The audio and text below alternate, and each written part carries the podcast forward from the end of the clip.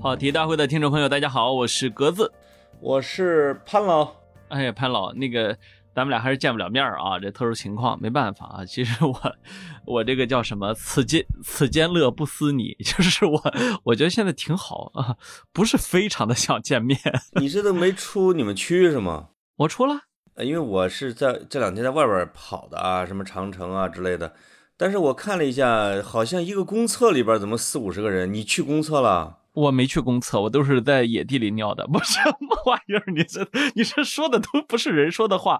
哎，那个是是，现在呃呃，防不胜防，躲都来不及，所以我都是是啊。你也知道我的，我我干点啥都有点疯狂啊。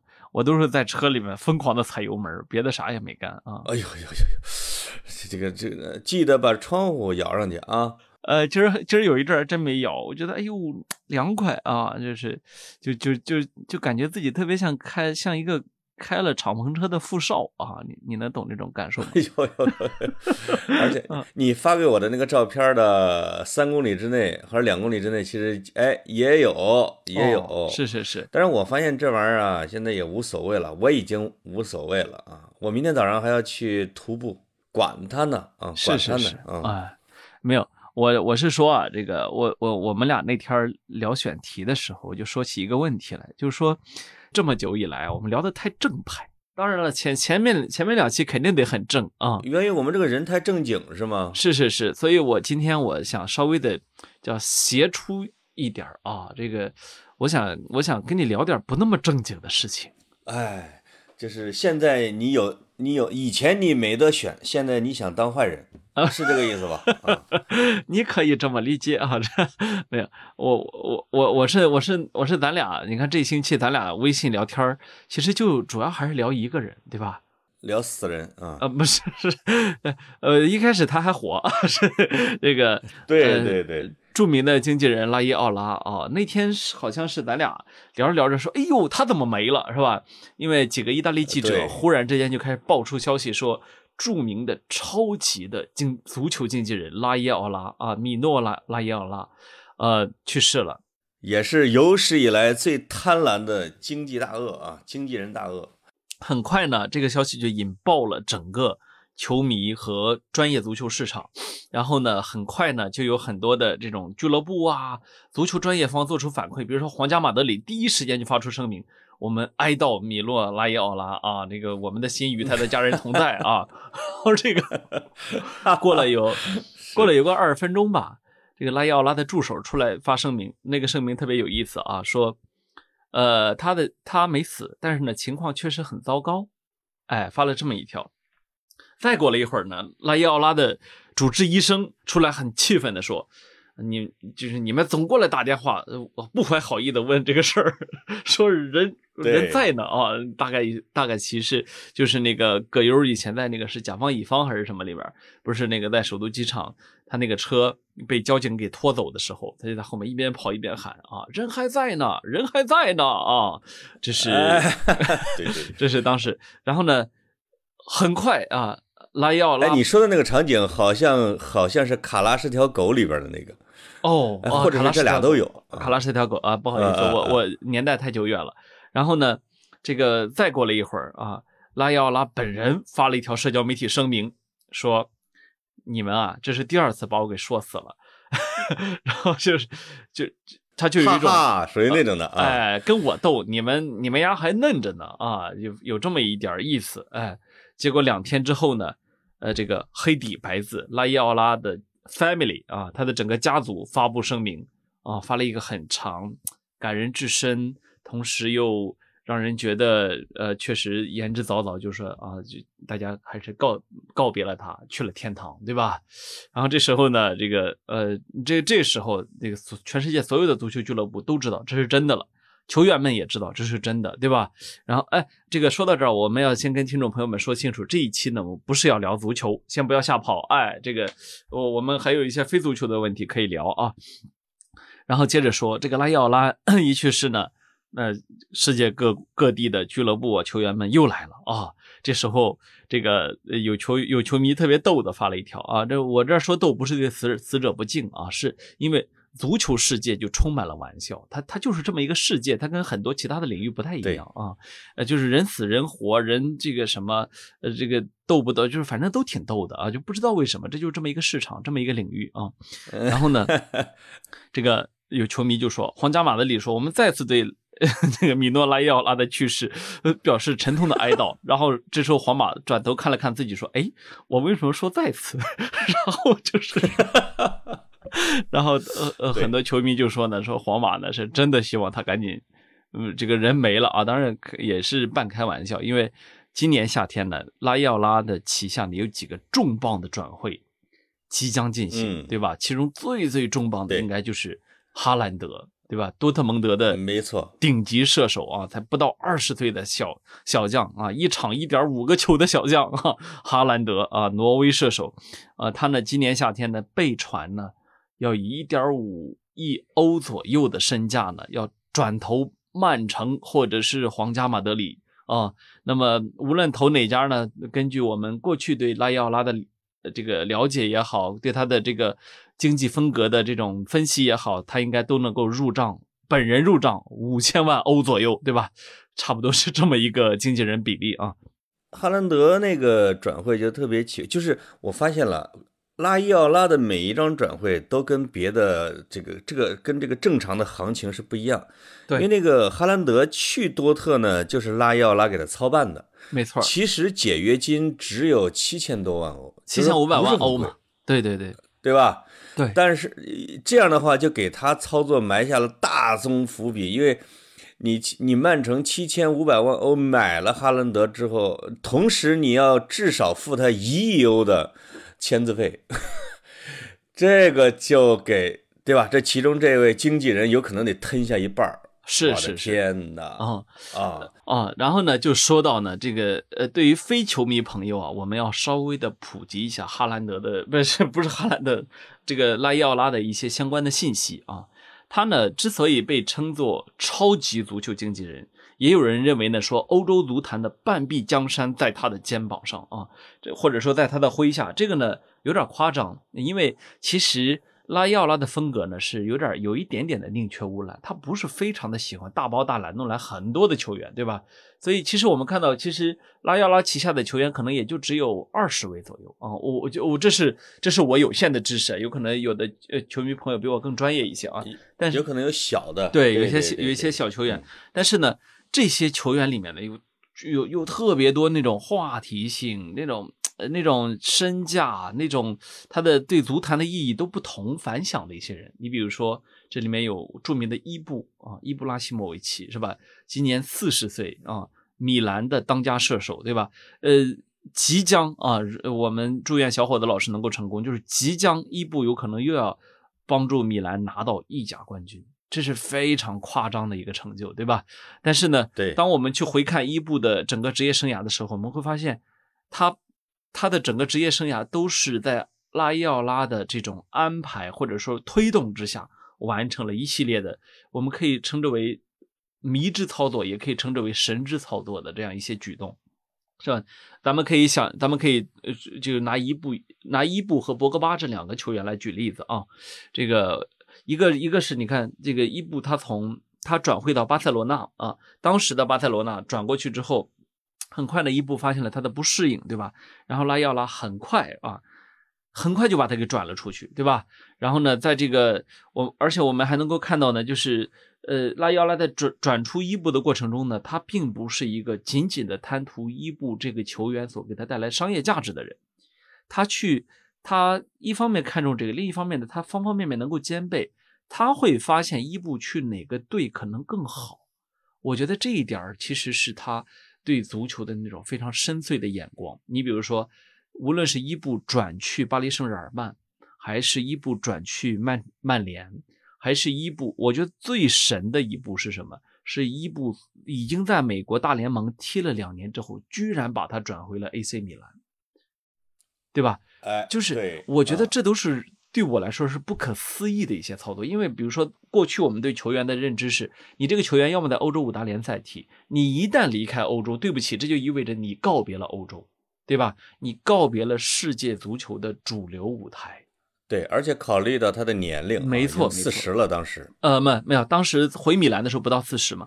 可是，在这种情况下，居然在当时百废待兴的米兰，拉伊奥拉有胆儿把他给送回来，哦、而且呢，跟米兰的方面也谈妥了。谈妥了之后呢，结果发现伊布回到米兰即插即用，成了大腿，而且带动了整个球队，无论攻击线也好，更衣室纪律也好，还是整个球队的精气神儿也好，这样一个老大哥忽然成了一根定海神针，对吧？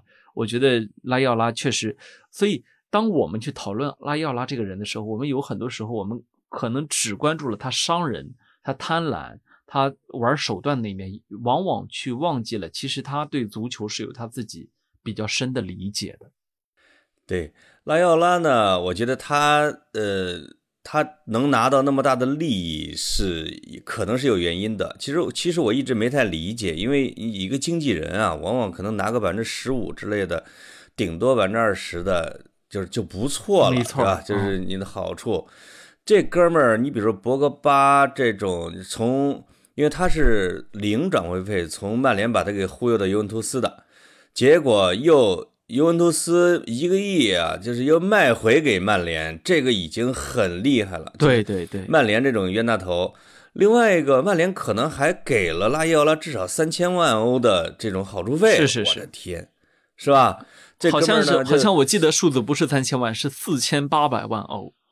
哇、那个就更狠了，而就是就是当时博格巴从尤文图斯转会到曼联的时候是世界最高身价转的，呃，但是呢，大家很可能就忘了一点，就是博格巴是曼联青训营出来的，对。以及当年是零转会费去的尤文图斯，居然在尤文图斯踢了四年之后，能被拉要拉以这种方式送回到他的母队去，这个从商业手腕上来说，这绝对是震古烁今的一笔操作。就是把这个曼联吃的死死的，没错？没错。就是我我原来不能理解的是呢，就是说为什么这哥们儿能拿到这么多的好处费？难道是他像这个比如说南美的经纪人或者东欧的经纪人一样，就掌握了这些小球员的命运，或去甚至是有时候掌握了他的家人一样的啊？都当牲口卖，因为你像那个特维斯，就是原来的在这个阿根廷的嘛，对对对，他的实际上他他南美有一些年轻球员，他的人身的所有权呀、他恨不得都在经纪人手里，因为从小被买了，是是是，就像人贩子。，对但拉伊奥拉对这种欧洲球员竟然也能拿到那么大好处，肯定有他的过人之处。就比如说，就像你举的伊布的例子和博格巴的例子，他不仅能给自己拿高薪，他还能给他的客户拿到世界最好的薪水。对对对，而且呢，只要他的客户说不爽了，我要你给我办，我想转到哪儿，他就能给你办成。是他这个是吧？他说他并没有欺负他的客户，而是服务他的客户到极致，拿到了超长佣金啊。拉伊奥拉特别像一个什么？特别像一个律师，就是说我收你特别高的钱，就是王牌律师，我收你钱多的要死，但是呢，我真的让你这场官司爽的要死，就是他有点这个劲儿啊。然后呢，还还有呢，就是呃，呃当我们去说拉伊奥拉是一个恶人，是一个坏人的时候，其实我们往往是作为球迷站在俱乐部的角度去想。嗯，但是呢，站在球员的角度想，伊布的形容我觉得特别好。伊布说他就是我的父亲，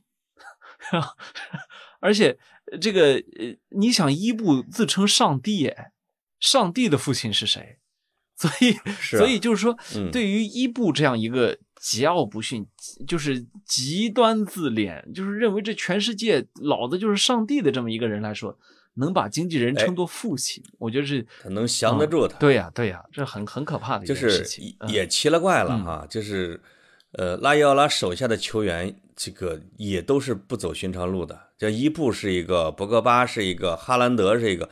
其实哈兰德是一个，我我我听其他球员啊或者什么看他们讲，哈兰德对钱其实不是很在乎的。北欧人嘛，都有点禁欲，哎不在乎的嗯，嗯另外呢，就是把拉伊奥拉称为父亲的那个人，还有一个叫巴洛特利，我不是我是不是他好像是也是他的经纪人？是是是是是是，这这个我这个我一定要补充，就是 这个这个这个巴洛特利啊，这个拉奥拉伊奥拉据说生前还在说一个事儿，就是说他认他始终认为马里奥就是巴洛特利了啊，马里奥能拿两三个金球奖，哎，这这对他来说是一件巨遗憾的事情。据说巴洛特利当年不是在家里把房子给点了吗？点了之后，第一时间打打电话给拉伊奥拉说：“你看，我把我们家房子点了，接接下来应该怎么办呢？”是拉伊奥拉告诉他说：“你其实可以打消防电话的。”就是说，巴洛特巴洛特利的智力就不足以反应过来，房子被点了，应该打消防电话。所以，所以，嗯，他肯定问拉伊奥拉，消防电话是九九九九还是什么？是是是。所以你可想而知，这些球员对拉伊奥拉有多么的依恋。你刚才那个巴洛特利的打电话那个举动，一下让我想起了低俗小说，就里边有一个场景，就是这个这这这两个男男男两个男主角啊，就屈一个是屈服塔什么之类的，另外一个什么，两人一枪在车里边把一个人给爆头了，你还记得吗？记得记得。枪一车，他们就马上给一个人打电话说我们。把这车全弄脏了，警察呃什么人呃主人要什么要来拿车，警察可能会发现怎么办？一个小时，那个大叔就悠悠然的过来了，说交给我，我来帮你所有的全办妥啊，哎。拉伊奥拉就是那样的一个人，就是你看他手下的一帮全是戳式的魔王啊，就是这博格巴也是，伊布也是，这巴洛特利也是，这哈兰德看来也不是个，也不是个，不是特别省油的灯啊，哎，他肯定是用做了帮他们解决了那种各种各样的麻烦，才会获得他们的心啊。是是是，有什么说什么。这个拉伊奥拉自己说，他一年呢总共有三十天假期。呃，首先呢，在在欧洲这三十天假期是极少的。你也知道欧洲人嘛，一天到晚在海滩上，对吧？呃，度假啊，晒太晒太阳。拉要拉他一年只有三十天假期，这三十天他在干嘛呢？在赶往不同的城市见他的球员们。就是 就是说，他这个他这个勤奋劲儿绝对不是正常经纪人可以想象的。我我可以这么说，有的人挣特特别多的钱，但是他其实真的没怎么花过。一个是我就是在我眼中，一个是这个拉伊奥拉。一个是穆里尼奥，一个是瓜迪奥拉，一个是克洛普，我就想不到这些人挣那么多钱干啥呢？就是说一每一天到晚穿着，比如说这个克洛普、瓜迪奥拉这种，一天到晚穿着球衣啊，这个穿着球队发的衣服，我都然后像穆里尼奥啊，这个那个当年你发现一点没？就是瓜呃克洛普和瓜迪奥拉和穆里尼奥啊，他们仨有一个共同点，就是婚姻幸福。就是他不像很多的有钱人啊，比如德普，我等一会儿还想聊德普这事儿。就哎，他没有花钱的地方，他就是一个工作狂。哎呦，是是是。所以你这么一你，所以你这么一说，这些挣钱挣的特别多，但是看起来没地儿花的，都是婚姻比较幸福的男的，是吧？幸福啊，就是就是不需要零花钱，不需要零花钱，感觉像中国男的啊，我不需要零花钱，那是什么东西啊？与我无关，是吧？他们仨都有点像，你没发现他们对自己的夫人啊什么这都很敬重啊，或者什么之类的？据说克洛普这一次之所以跟利物浦选择续约到二零二六年是。他当时给出的理由就是说，说他太太很喜欢利物浦这个城市。哎，对他其实是答应他太太再执教几年，他就辞职，要要要陪老婆孩子。结果是他老婆主动建议的。哎，那个我我我们说回来要了啊，这个然后呢，我我往回追溯了一下，因为这个。毕竟，毕竟他是这么一个大人物哈。往回追溯了一下，就发现这个拉要拉不是个一般人。你知道他，你知道他爸妈是干嘛的吗？呃，我猜猜，呃，人贩子。他爸妈是开披萨店的。他这个，他爸妈开披萨店这个哲学啊，对拉奥拉进行了巨大的影响。一个呢，就是他们说，他们披萨店一定要永远打扫的干干净净的，这是第一条。第二条是永远要对顾客笑脸相迎。哎呦，我我觉得，我觉得这两条，我想来想去，这就是他伺候球员的方式啊。哎，对呀，是是是，因为他不能用强权来对付他的球员，没错，所以他只能是感动营销，是是是，对啊，我们就就让他的球员死心塌地。你会发现，其实更多的球员啊，在向拉伊阿拉靠拢，就是为什么？就我媒体一边在骂他，俱乐部一边在骂他，说他是个吸血鬼狂魔。越是骂的厉害，其实球员越愿意跟他签约。是是是，因为因为他是死心塌地爱护球员的，这一点很厉害啊。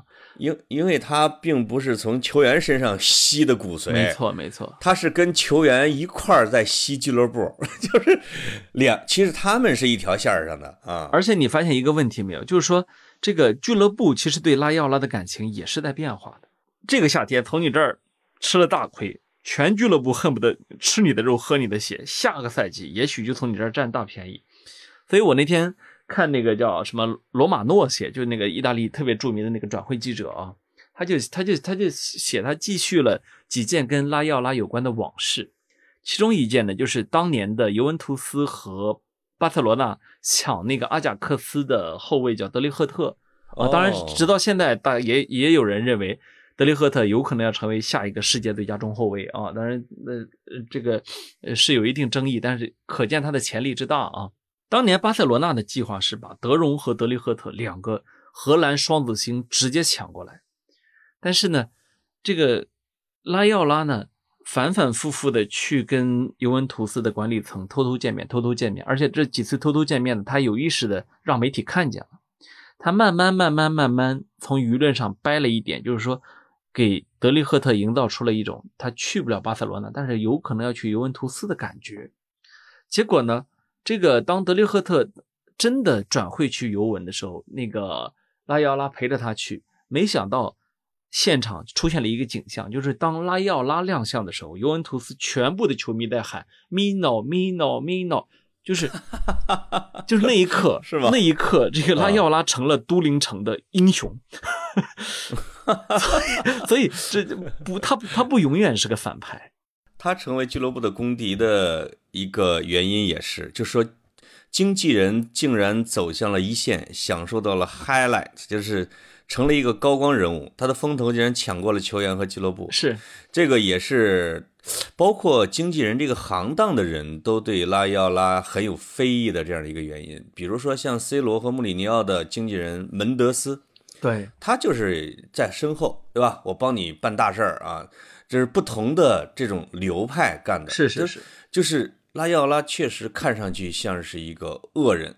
就是你之你最早在叙述他在他的死讯的时候，我刚才有一个把我听乐了，就是他自己，我觉得不一定他自己，也许他口授啊，或者说自己的社交媒体发了一个说，哈哈，你们已经。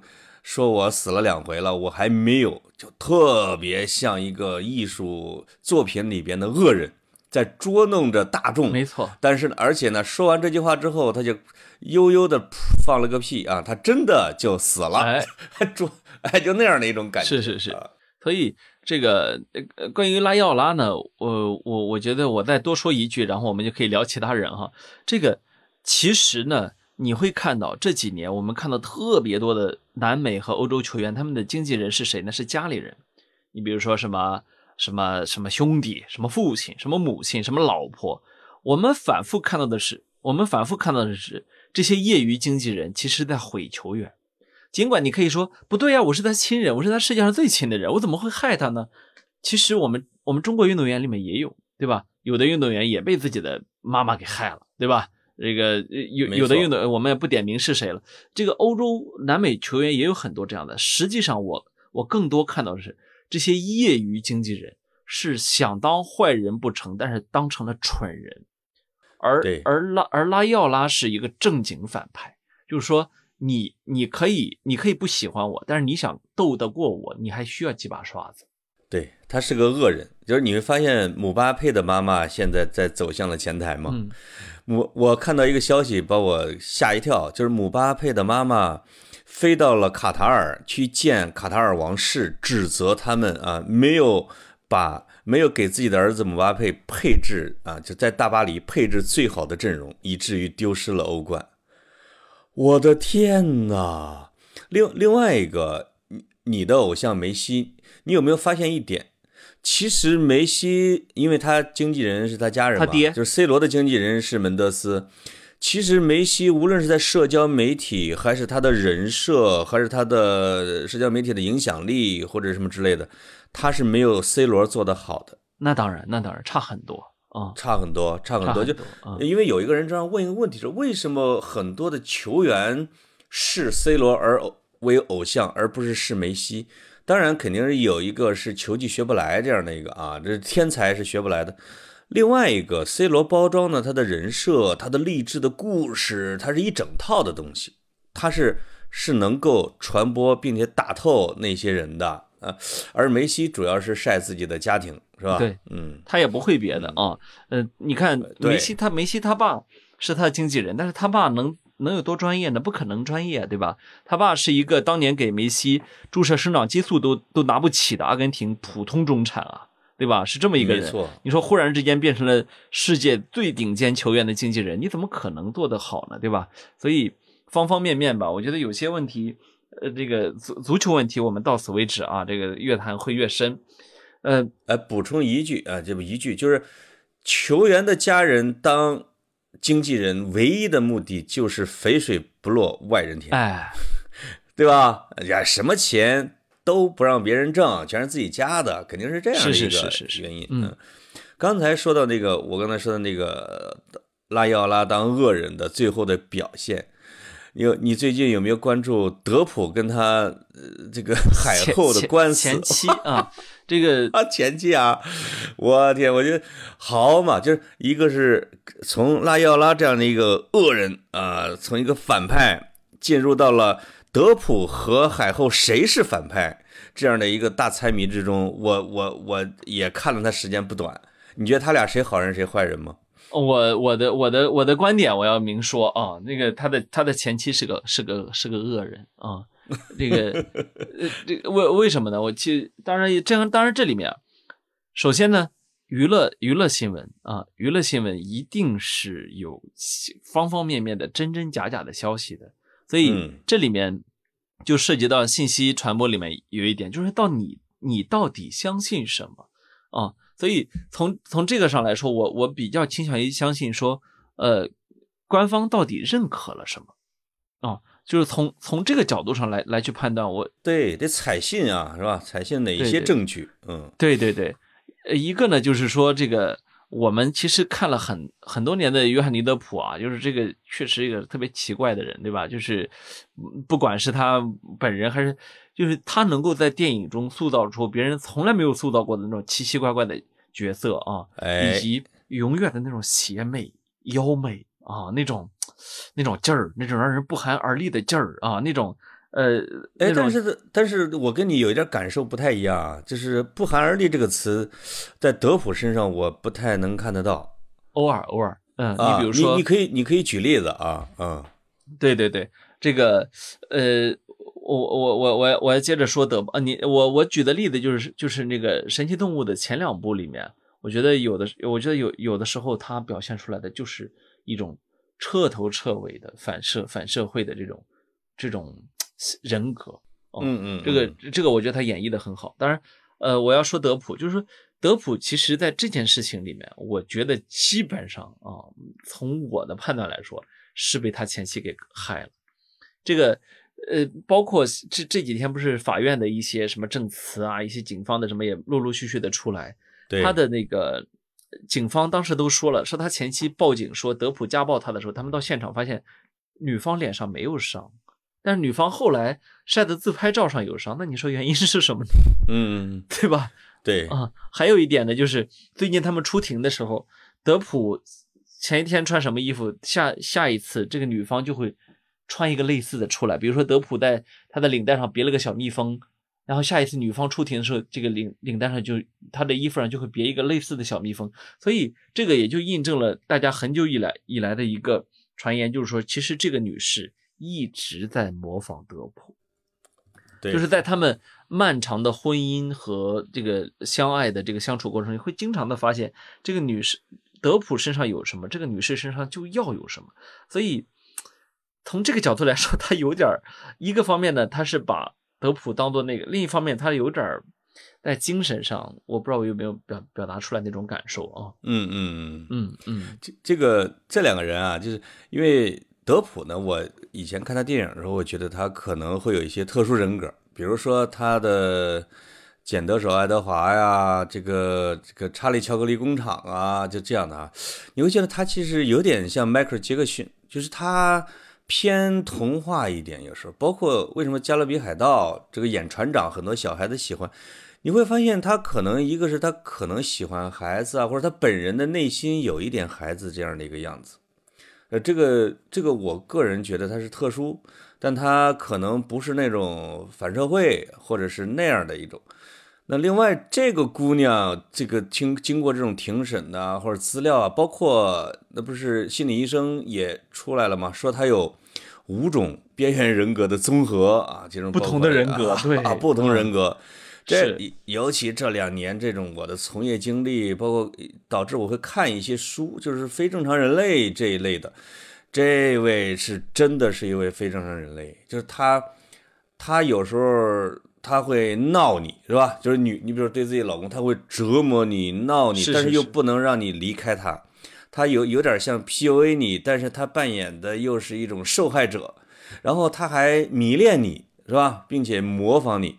就是折腾人，我我们经常会说，妈，他这个人是个作呀，折腾人。这位是一个作到极致的，偏偏德普的家庭的环境，我们在看他小时候的时候，他是喜欢，他不说喜欢了吧，他家庭也有家暴的场景，他自己也被家暴，他会躲呀之类的。这两个人简直是找到了绝配，是吧？就是有我们经常有时候说，有些人，有些人，有些同学。啊，身上会带有一种吸引人来欺负的一些因子，不知道为什么。是是是，有人有人脸上带着招欺负啊，真的是这两位的组合就成了德普就是被欺负。而且你知道，因为因为这件事情，就是他俩已经发生了好长时间了，所以就是我前面断断续续的，就是我我我我没有订阅什么娱乐媒体、什么八卦媒体，但是呢，断断续续会有一些信息飘到眼前来。对你比如说。这个德普方面就会拿出证据来说，在他们共同住居住的那个大 house 有十间客房的大 house，呃，by the way，这个大 house 最近正在挂在市场上出售。嗯，他们俩原来的时候把在吵架争吵的时候，把这个房间里面写涂满了字，写满了字，现在也都被装修一新，重新开卖啊。那这大 house 里面呢，其实这个女士呢曾经带回来过其他男士。然后呢，这个当然都是深夜带回来的。然后，呃，这个而且电梯门房什么也都也都证明过这一点。另外呢，就是这里面带回来最奇怪的人，你知道是谁吗？马斯克。对，把伊隆马斯克带回来过，我当时我都震惊了。我说，马斯克也真的不是个一般人。马斯克的这个消息好像一年多以前爆出来的，是我是那时候看到的啊，也是被狗仔队给拍到的吧。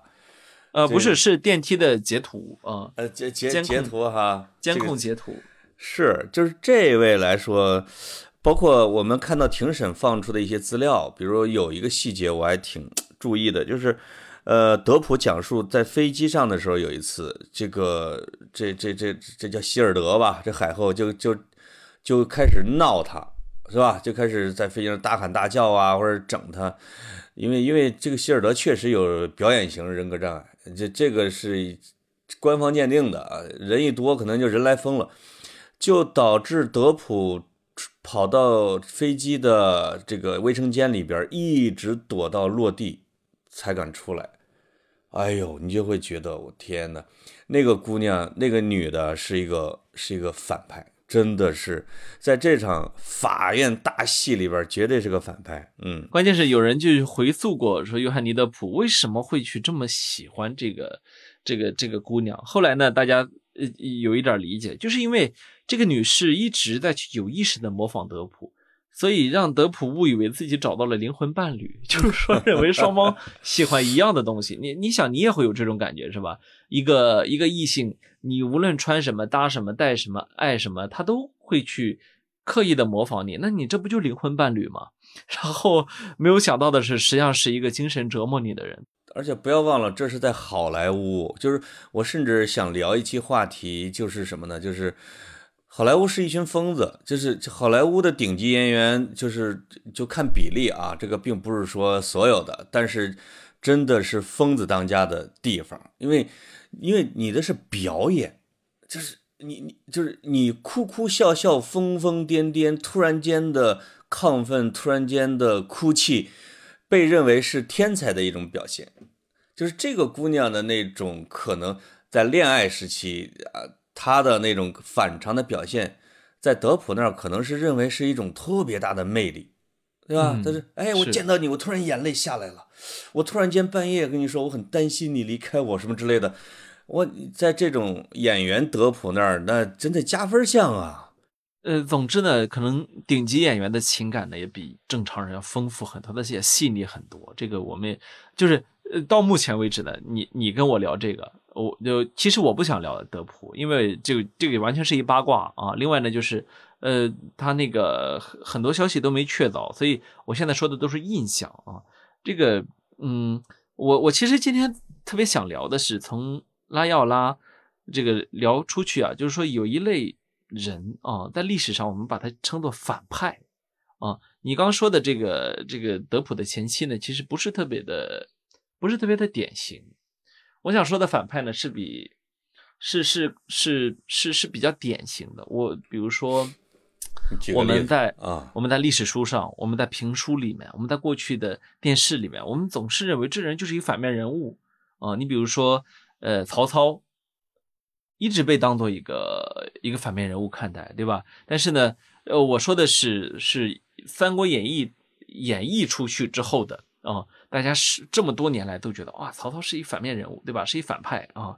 但是其实呢，呃，读过《三国志》的啊，了了或者了解历史的，或者说这些年考古发现或者史料再多一点，就你会发现说，呃，历史可能不这么看待这个问题，对吧？我觉得有特别多像这样的人。呃，对，曹操呢是现在等于说在伟人的加持下，就是他已经被搬回来了。但是反派呢，就会有时候会有一个问题，就是他一他最早是成为一个大反派，全是坏的，然后会有人来给他翻案，就是你会发现他非常有精彩的正面的点，他会成为一个极强的一个正面人物。但是呢，反派有反派的基因和表现。最终他一定会回到在大反派和大正面人物之间的那样的一个一个符合他本来面目的。比如说曹操，当然反派是《三国演义》啊，就是那个奸雄。后来很多人说雄才大略、生性简朴、薄葬啊，就是之类的。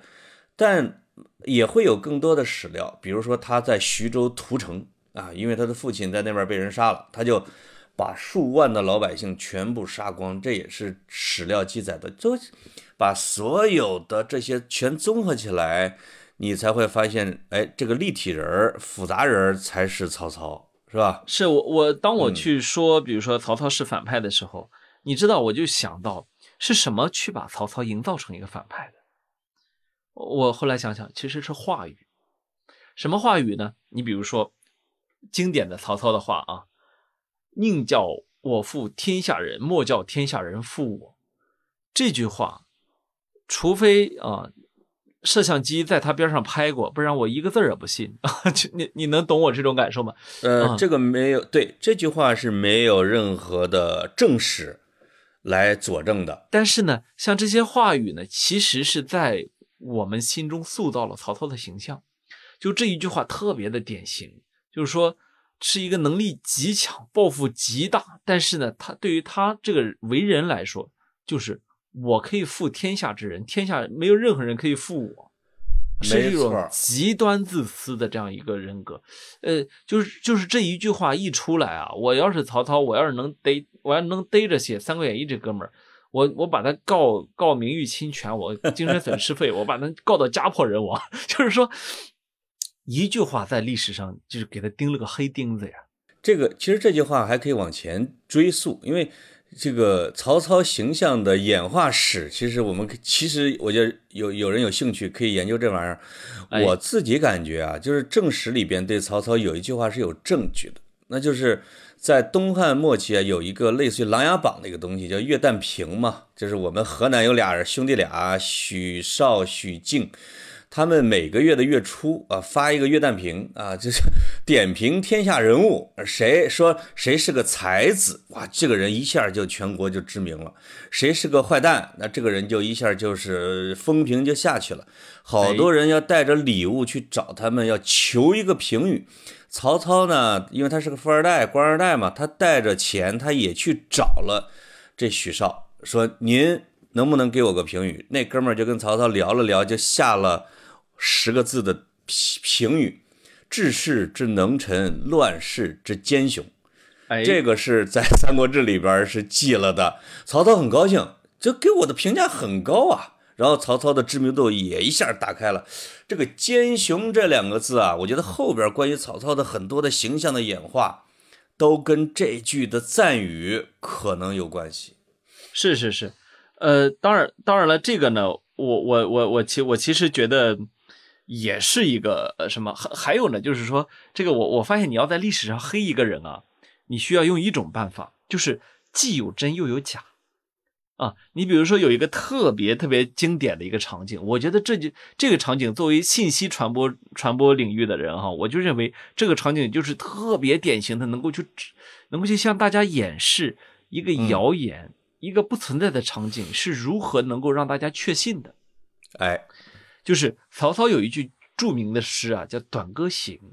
这个《短歌行》呢，叫写是这么写的，叫“月明星稀，乌鹊南飞，绕树三匝，无枝可依”，是吧？或者叫“何枝可依”？何枝啊，何枝可依。然后呢，这个诗呢，其实是历史上特别出名的一个诗啊，在中国呢，妇孺皆知。但《三国演义》里面是怎么讲述这个诗的写作场景？你还记得吗？呃，乌鹊南飞，这个是。这个是在《三国演义》里边啊，是在赤壁之战之前啊，曹操横槊赋诗是吧？就那样的一个，没错啊。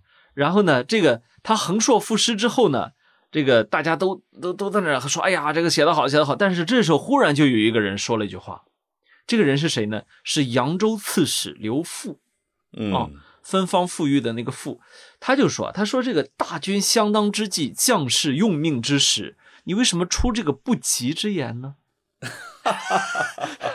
然后呢？这哥们是不是有点该死？这个曹操呢就横横竖就问说：“我这说的有什么不吉的？”他说呢，这人就回了说：“这个月明星稀，乌鹊南南飞，绕树三匝，无枝可依。”这这个就是不吉之言。然后呢，曹操一怒呢，就一蹴就刺死了这个刘馥啊。他这个翻译成崔健的歌词就成了叫“走过来走过去没有根据地，何枝可依”嘛，就是意思就是你曹操打着打着没根据地了啊。哎，但是你看啊，这个这个这个里面就塑造了曹操这个形象，但是形象是什么形象呢？哎，你看就是这样的，就是说明明是一句历史上存在的事。你稍微给他加上一点故事的外壳，对不起，曹操这个人整个性格、整个人格都有了问题。大家绝对读《三国演义》的人不再关注这个《短歌行》写的好或者不好，关注的是写《短歌行》的曹操心胸极端狭窄、狭隘 啊。对，而且在自己即将大战之前，容不得一句说自己不好的。所以你你看，哎，这时候曹操已经，曹操无论是。能能够统领八十万还是八百万军队不再重要，他统领再多，他也只能成为奸雄而不是英雄了。对这个罗贯中啊，想想黑一个人，简直我觉得这方面真是大师啊！我去，他能把真的跟假的呀，就是完美的给嫁接在一起，你你都你都分不清真真假假这样的东西，因为他好多事儿都是有史料的啊。哎，今天这微博上好多罗贯中的这个后学啊。就是说，你你会看到特别多微博上的这种是用真消息包上一假消息的外壳。这时候呢，作为普通受众，你根本判断不出来。我我跟你说特别准确，就是我今天看到了一个啊，一个老外，就是他发表了种族主义言论啊，就是说全世界这这意思就是说你你那些国家的资源你都应该是我们的，对吧？你不能占，因为你那么人口都不够之类的，还是一个什么英国高官啊说他写，我这一看全是假的，我就好奇看下边的评论。第一个是说，如果是真的，这他妈真该打 第二个是说，即使这句话是假的，难道他心里不是这么想的？哎，我去，这两句话就带着后边的节奏就开始一通痛骂这件事情，于是就给人坐实了，一个谣言就完，就这么一下就被广泛的给散开的。对，但是呢，恰恰好呢，在这个层面上呢，我们作为普通人并不具备这样的判断力。你看，我我我我我之前跟你说过，《三国演义》我读过，我我到初中毕业的时候，毕业之后两三个月，我不是上高中嘛。那时候我开始发誓，我说我这辈子不再读《三国演义》，为什么？我读过三四十遍了，我实在读恶心了。但是呢，我读那三四十遍，我从来没有一秒钟怀疑过曹操是一个心胸狭隘的奸雄。哦，你看，因为他他对我的影响太大了，我认为，对呀，嗯，你是吧？你他是这么个人呢。呃，直到后来慢慢慢慢，我我回过味儿来，觉得哎不对，这这有问题。历史上只留下来了短歌行，没留下其他的东西。呃，而且在同一个人身上，就你既可以发现他心胸宽广的，也可以发现他心胸狭隘的。比如他杀杨修、杀祢衡，那这个是对吧？这个说他这个心胸狭隘的典型症状。是。那么官渡之战之后，他把跟通敌的那些大臣的信件聚众烧掉，说。哎，如果是我，我也给他们袁绍写，是吧？我也不觉得我能打赢。哎，这事儿就这么过去了啊！你会发现在曹操同一个人身上，不同的这种消息资料都会有发生。没错，有可能是真的，有假的，也有可能都是真的，那又如何呢？对吧？没错，嗯嗯嗯。所以，所以，所以读历史的时候，对对于这个所谓的反派两个字啊，要多个维度去看。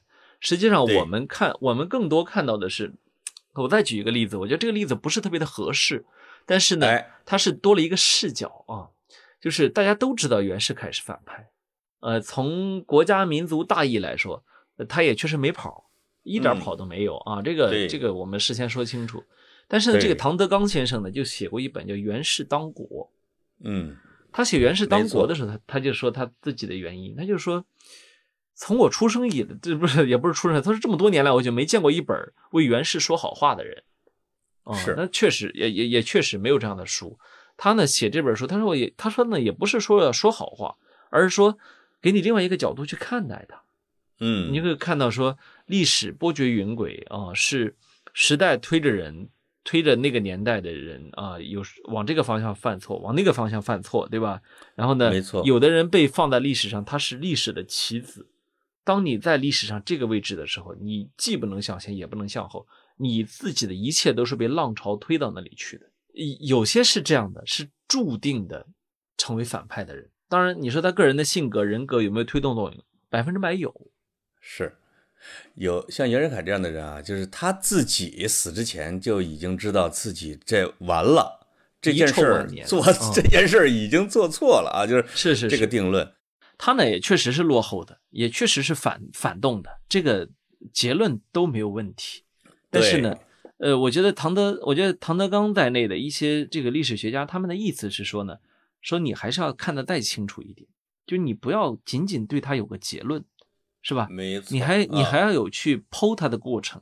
这个剖他的过程，实际上是你去把历史看得更清楚、更明白，是吧？看得看得清楚那个年代的中国。依然没有得救的这样的一个事实，对吧？等等等吧，反正啊，嗯，有这样一些。为什么有些人说啊，就是拍一个人的传记电影或者写一个人的传记，说还不是时候？包括人写自己说还不是时候，因为什么？时间没有够拉长。比如他还活着，或者他死了之后他家人还在，或者是他是当朝，就是他是在古代同一个朝代，你都很难写，甚至说。到后朝写前朝，你也很难说他就是客观的，因为他会对吧？会有着，你只有经过了时间的维度，可能甚至到几百年，你才会相对理性客观的看待一个人。举个例子，比如说汉武帝，哎，哎呦，汉武帝在当朝啊，被恨不得就被汉朝自己人给骂的都不行了，就被被被这个我们的司马迁老先生，对吧？那被这个老百姓或者被当时的知识分子，那么如果我们再过了一千多年，将近两千年，再看汉武帝，一群人就开始分分成两波，说哇厉害啊，奠定了我们的大的疆域。另外一部分说哇，奠定了他穷兵黩武的先河 什么之类的。你甚至都已经过去一千多年了，还没有给他一个就是说特别稳定的、主客观的这样的一个评价。一个人眼中一个样啊，对对，我想问你一下，就是说，呃，那你能不能举出几个看上去像反派，实际上也未必，或者是看上去不是反派，实际上他就是反派这样的人呢？你说历史上吗？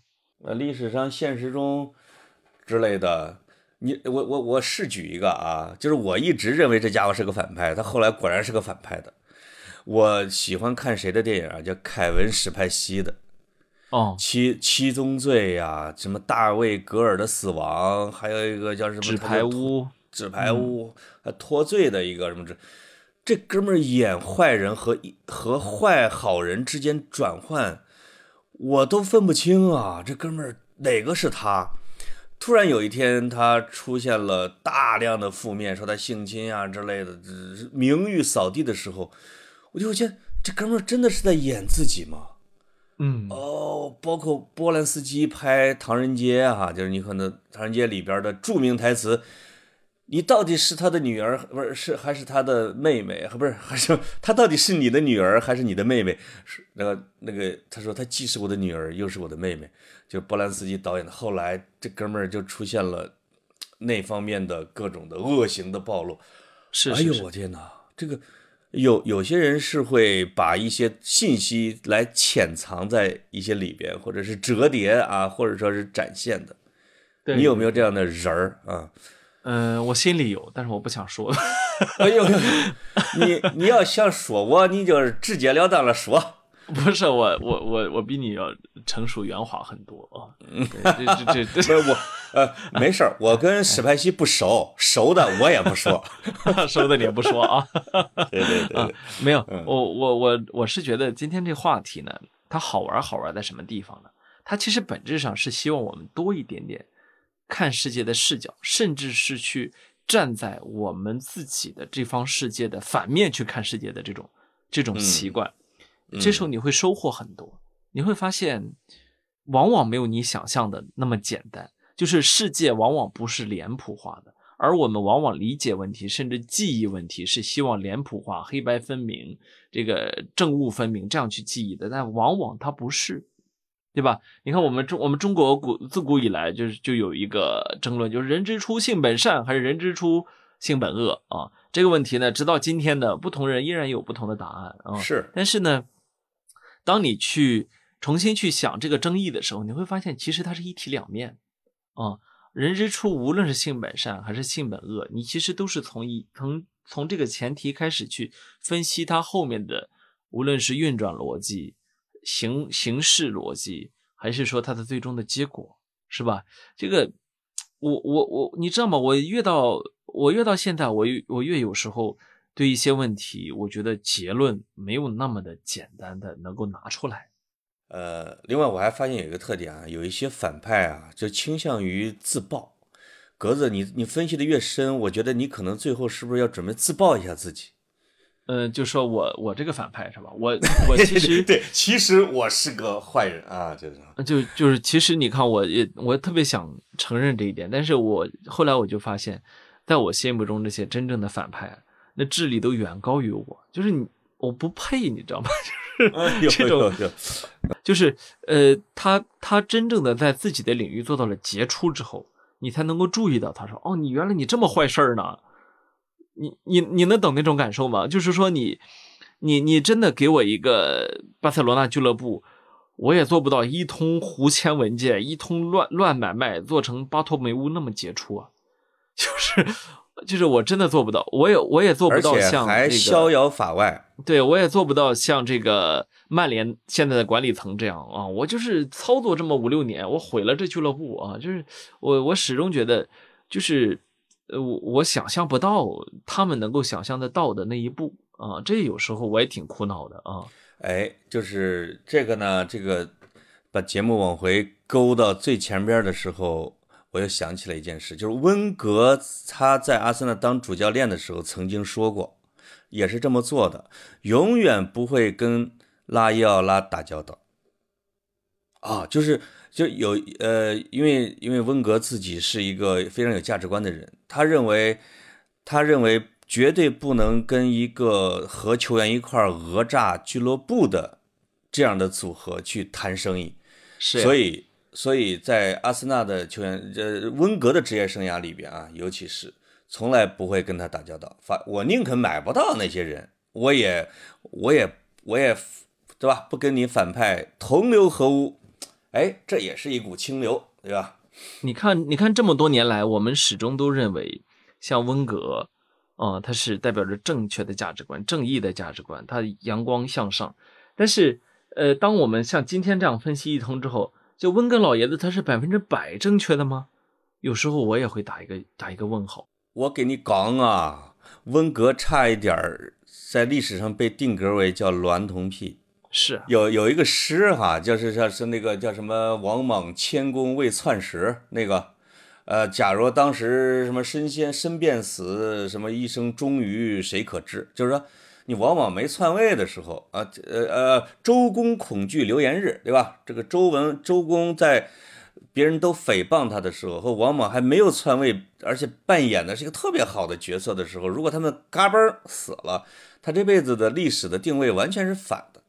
就温格刚刚到阿森纳的时候，大概九六年呢什么之类的，就是突然间一则谣言，因为他带来的完全不同的方式。他是一个法国人，英国人也不喜欢他。他带来的要不让大家喝酒，英国人也不喜欢他。什么要要把食物结构也改掉，英国人也不喜欢。英国的媒体突然间集中的报道一个温格是一个娈童癖这样的一个消息，而且愈演愈烈，愈演愈烈，直到快把温格整疯了。他到他到最后自己召集记者会来给自己辟谣，以至于为什么他后来最讨厌穆里尼奥，是因为穆里尼奥在跟他们他俩骂战的时候，曾经又影影绰绰的影射温格之前曾经是一个什么偷听癖啊，什么什么狂啊之类，把温格气疯了。这我就觉得穆里尼奥的有时候阴暗的人品啊，是在那些地方闪现的。是穆里尼奥，穆里尼奥也曾经在很长时间里面，其实，在我们的足球世界里面是一个反派嘛，对吧？只是说，只是说到现在，大家忽然越来越多的人，包括我啊，因为嗯我觉得我本来不可能去认可穆里尼奥，但是，包括我在内，我也会越来越多的想，哦，其实穆里尼奥有很多可取之处，对吧哎，你会去哎这么去想这个问题。理解哦就是当你越接近，越是一个反派，你越理解一个反派。我懂，嗯啊，呃，不是什么玩意儿啊。然后还有一个例子，我我我也要举，也是一个逝去的人啊，就是其实当年科比布莱恩特，就是嗯，就是著名的篮球运动员啊，呃，他在出道没多久之后，他其实也是一个反派形象。那时候他是一个，我记得我记得那时候我我发小拿的那个篮球杂志啊，那那个什么，他那个贴着科比的海报在房间里面，我一看上面写着啊，我我是一个少年强奸犯，因嗯因为那时候他啊确实是卷入了一起嗯强奸案啊，这个虽然他是被诱他是被诱惑的，但是呢。